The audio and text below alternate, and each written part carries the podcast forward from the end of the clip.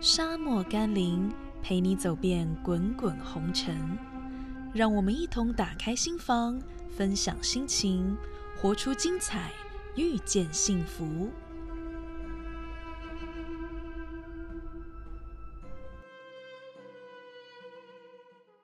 Hello，大家好，欢迎来到沙漠甘霖。今天这一集呢，非常具有时事性，因为在我录音的今天刚好是五月十二号。今天在阿拉伯中东这个地区是一个特别的日子，因为是他们斋戒月的最后一天。斋戒月跟我们台湾的过年一样呢，每年的日期会有点不定，就像台湾的过年每年大约坐落在。一月、二月左右，那中东的斋戒月呢？根据他们伊斯兰历，也会有所轻微的变动，但是不外乎就是在夏天四五月的这个期间。那斋戒月今年的话，是从四月十二号到五月十二号。通常在斋戒月这个月份，到底是具有一个怎么样特别的含义呢？斋戒月它的英文叫做 Ramadan。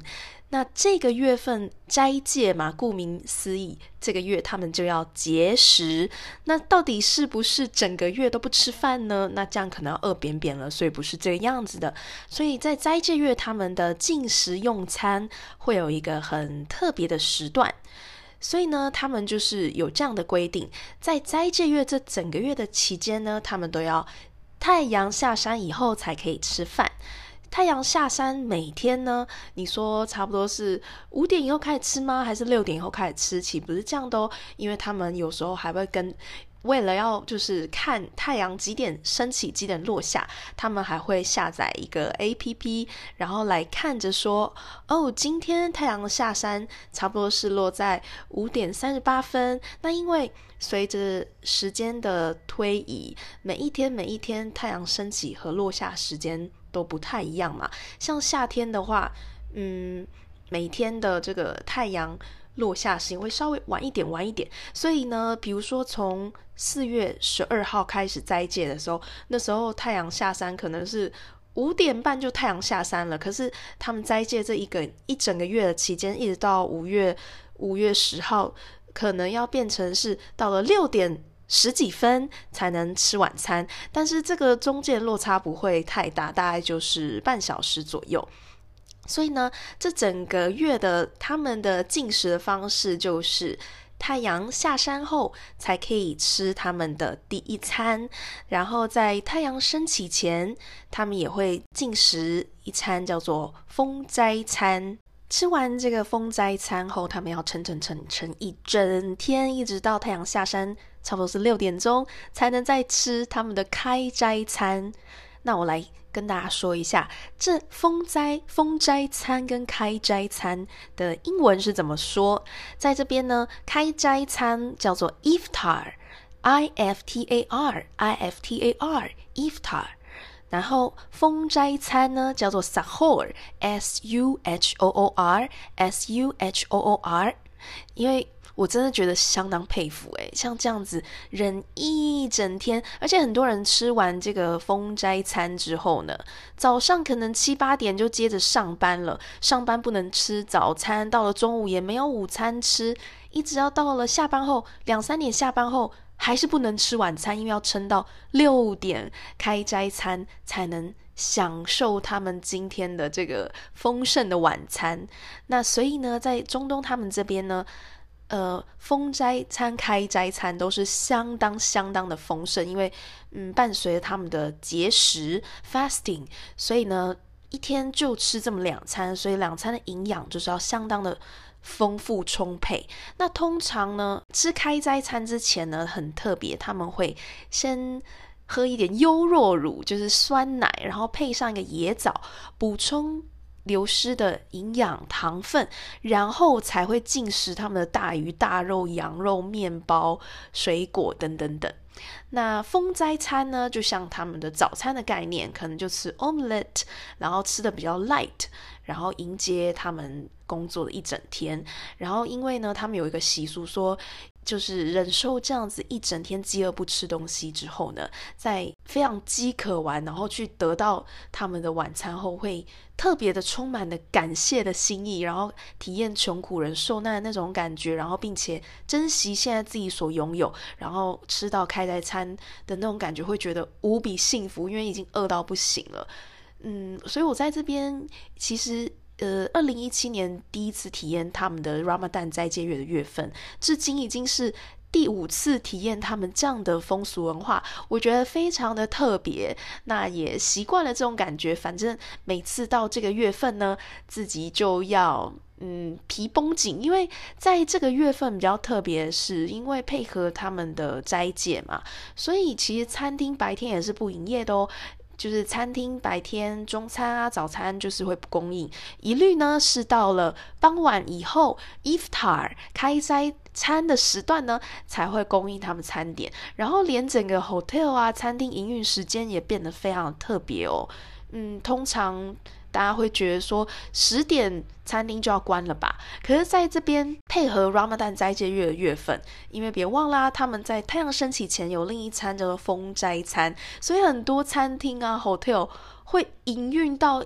就营业到一直营业到两三点，供应这个撒后一直供应到嗯可能三点凌晨三点的这个。时段，所以这个月份可以说是变成阿拉伯人他们的夜生活月份，因为整个白天不能吃东西，就是街上比较寂静一点，然后到六点过后哦，大家可以开始吃饭啊、social 啊，然后一直到 midnight 啊，都是灯红火绿的。然后因为餐厅营运到两三点，因为到两三点都还有人在外面吃饭，是不是相当特别呢？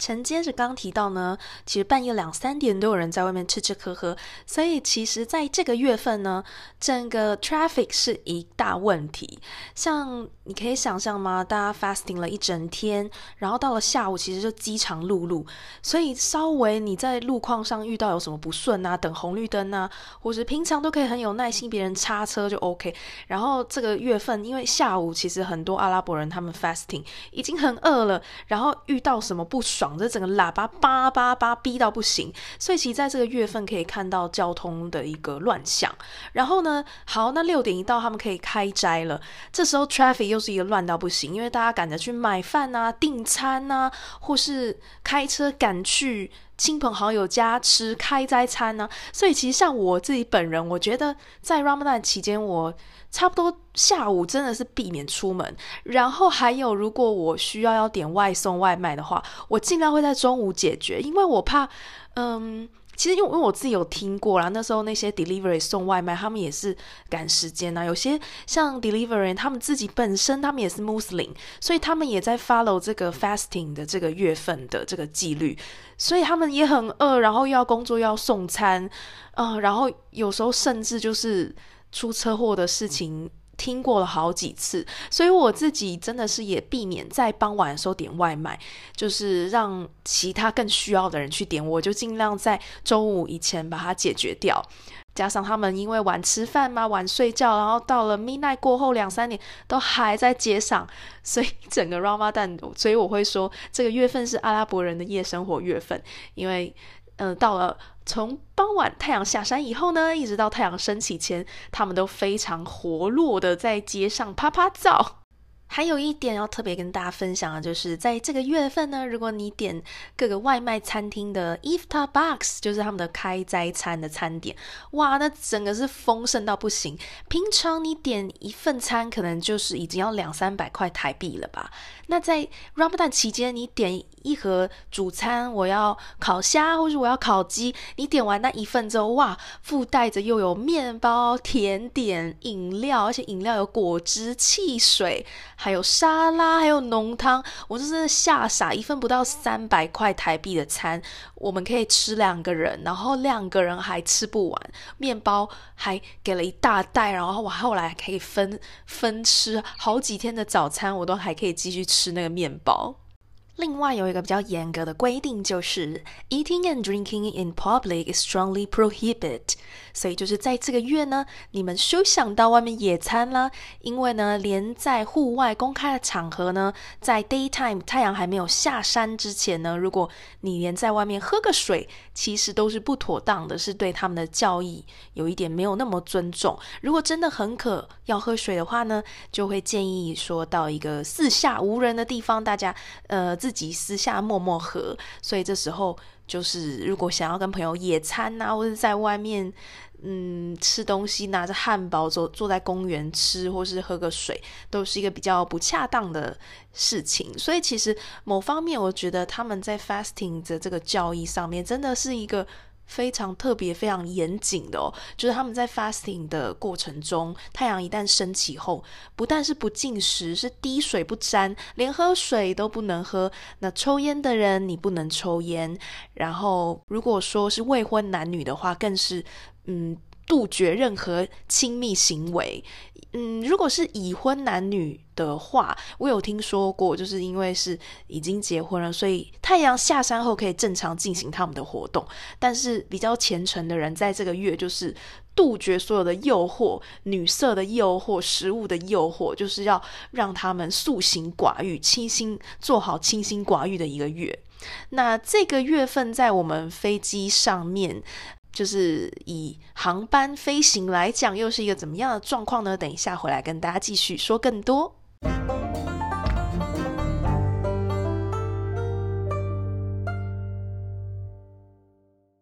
作为空服员的我们呢，真的是超喜爱这个月份的，因为我们在推餐车出去之前放的那个 car top 不会有任何的酒类饮料。平常上面有 gin、vodka、whisky，还有红酒、白酒，还有 sparkling wine，各种酒类呢，全部都被替换为。呃，水或者是果汁，那你问我们到底有没有提供这些酒类饮料呢？答案是有的，只是不展示在那个餐车上。如果他们私下询问我们，我们就会私下服务他。因为穆斯林在这个月份，他们是要就是谨遵戒律，不不沾不沾酒类，所以呢，我们就是如果他是穆斯林的话，就是连让他们看到这个酒，其实对他们们而言，其实都。不是一种很尊重的表现，所以我们连酒都藏起来，不让他们看到。那如果你是信奉穆呃回教的人，他们就自动也不会问。但是因为航空公司飞很多航点啊，不见得就是飞到欧洲也是这些穆斯林，所以说如果是一些欧洲人、美国人，他们还是会照常问。那我们就是私底下服务，可能我们会藏在餐车抽屉里。如果他需要的时候呢，我们就是。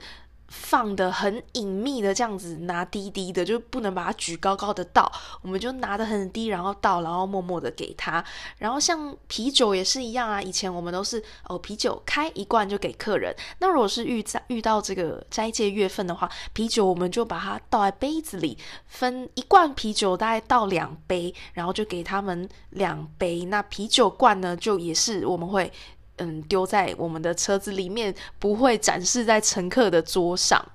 那另外呢，比较特别是，除了饮料啊，还有我们的 car top 的配置方式不一样之外，在送餐的时候也是特别的轻松。因为如果你遇到的乘客，他他是穆斯林，然后他刚好那个时段他在 fasting 的话，他就会跟你说：“哦，不用了，不用了，我不吃。”所以整个服务出去，呼一下就回来了，真的超有效率。因为很多人不吃嘛，那。服务相相对效率提高，但是我们也不能这么坏，人家不吃我们就好开心，也不吃。其实我们都会再三询问他说：“哦，OK，你在 fasting。那如果是长程飞机的时候，可能会跨越到就是他们开斋餐的时间呢？比如说到了五六点的时候。”我们又还没有降落，还在飞，那我们就会提醒他说，现在我们会呃询问机长，然后机长呢他会看看他们的时间，然后来告诉我们说，这些穆斯林他们的开斋餐是会落在几点几分，然后我们就会。告诉客人说，呃，OK，六点十分是开斋，那我会提醒你，如果我忘记提醒你，请你也记得，就是来跟我们说一下，说你肚子饿了要吃东西，我们会立马服务你。那在这个期间内的送餐也是特别的。就是给他们的餐，我觉得也是特别的精美啦。因为公司就是一个回教的航空公司，所以在这个月份的餐，我我我个人感觉是特别的丰盛好吃，而且还会多加一些特别的点心，例如说可能会加一个椰奶，然后或者说不是椰奶，我讲错了，那个优 yogurt 就是 la b a n，就是。我们一般台湾人所熟知的优酪乳，然后还会有野枣，就是因为让他们开斋之前，通常要先喝个酸奶，吃个野枣，然后才会开始吃正餐的饭、主食等等。另外，在这个斋戒月的期间呢，我觉得组员间的团队合作是越显重要，因为你会遇到很多和你一起工作的组员，他们本身就是穆斯林、突尼西亚人、埃及人、摩洛哥人。甚至有一些印度印度人，他们是穆斯林，他们有在体执行这个节食的活动的话，大家其实我觉得要特别的体谅，因为想象你可以想象吗？就是他们没有吃东西，然后还要上来执勤。飞这个航班，大家也知道，在航班上面所做的所有事情，其实都是体力活。不管是帮乘客服务他们的行李啊，或者是准备食物给他们吃，或者是我们要拿果汁、拿饮料，所有的蛮吃体力的。然后在他们没有进食的状况下，还要做这些服务，所以身为动作不是赖在那边，什么事情都没有做，就是不是穆斯林的我，而且没有在 fasting，我是觉。觉得像我们就是要特别的贴心体谅他们。那如果他们比较累，然后情绪比较不好，有的时候对，有时候我会发现，平常可能诶，这个 supervisor 你以前有跟他飞过，诶，是一个蛮 positive 的人，怎么今天有点 upset？然后嗯。脑筋转一下哦，因为今天在 fasting，所以他们可能就是比较严肃一点，因为没有吃饭，不能消耗太多体力。那所以在这个时候，我会觉得我们就是要发挥团队互助的精神。如果他们体力比较不行，那就尽量不要让他们做厨房的工作。那我们可以多卖命做一些比较费力的活，就是大家需要多担待一点啦。就是我我觉得在这个月份。就是也蛮看得出来，就是大家在这个工作上一个团队互助合作的的重要性，就是更显得特别的重要。那另外呢，你可能会好奇说，到底是真的是只要你是穆斯林，你一定要 follow 这样的戒律吗？其实它是有一些人是排除在外的。例如说，如果你是孕妇，你怀孕，你需要充足的营养，那。就不建议你节食，或者是像女生，如果她是在她的生理周期期间，或是有一些同事他们是穆斯林，他们没有 fasting，原来他们可能有一些低血糖等等医疗的原因，医生不建议他们 fasting，所以这些人可能是。排除在外的哦。那最后就希望大家喜欢今天我跟你们分享有关于穆斯林回教文化的这个一个比较特别的斋戒月份。下一集节目将跟大家分享更多。那我们就先在这边告一段落喽，拜拜。